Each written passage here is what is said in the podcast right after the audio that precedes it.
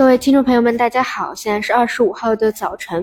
事实上，在过去很长一段时间里啊，市场只要出利好，它反而往相反的方向去运行。所以，我们多少呢？对于这些内容，它可能是有天然的一个抵触情绪的。但是，事实上不得不说，昨天中午啊，下午村里的讲话，它是有一些质的改变的。又或者说，你就是跌到了两千七百点这样的一个位置。啊，它就是会倒逼着你出现一些变化。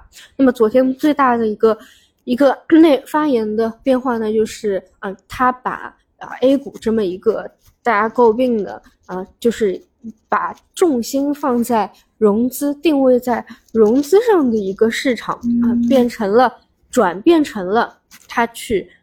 重视到了我们投资者的一个重要性啊，这显然是一个尝试。但是呢，在 A 股市场里面，可能他以前并没有这样的一个一个说法啊。当中有很多话其实是非常感触的，比如说啊，就是说啊，认可了中小投资者都是过去资本市场的一个功臣啊，这是定位上发生的很大的一个变化。以前确实没有这样去提及过。同时呢，你。意识到了一点，就是，呃，投资股票长期不赚钱，股市就无法持续。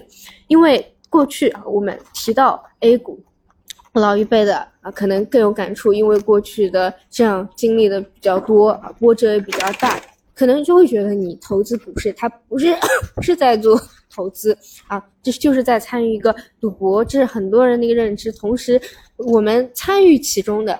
在这样的一个连续三年下跌以后啊，尾端还能加速杀跌。你要想，比如说以港股为例，好吧，比较极端的恒生科技，它它阴线出了四年，然后第五年的第一个月啊，它还可以给你加速来一个百分之二十的下跌。那这种时候，可能连我们自己都会觉得啊，自己是不是一个赌徒，要在这个。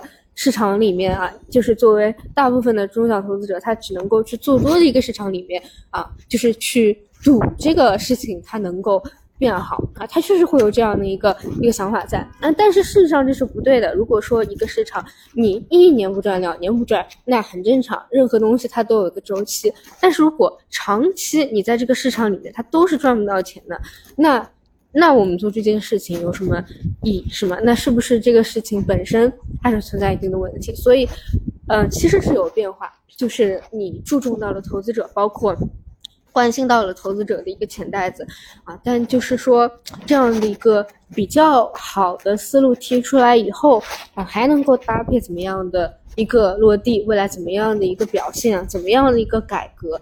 这个是从中期来看。都要能够去把握住的啊！如果说这次的下跌能够引起这样的一个变化，那才是就说比较到位。不然就是哪怕后面有市场自发的一个反弹，你说跌的足够多了，反弹起来，它还是比较有限的，或者说没有改变根本的一个问题。那么从短期来看呢，还是几个点，就是那么高开，你是不是还能够扛得住啊？不要总是又是这样。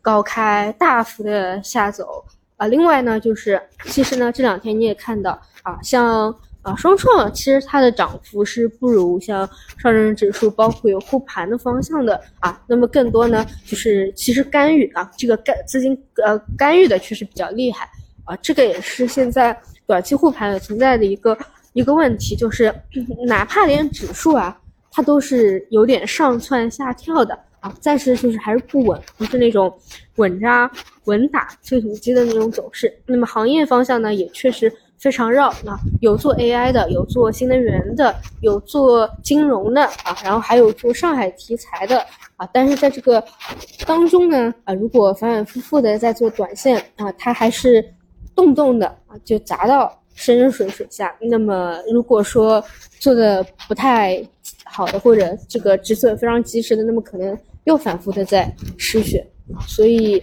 就是我是觉得这个定位很好啊。那短期的话，嗯，希望能够走出来吧。但是要有一个持续性的方向去引领。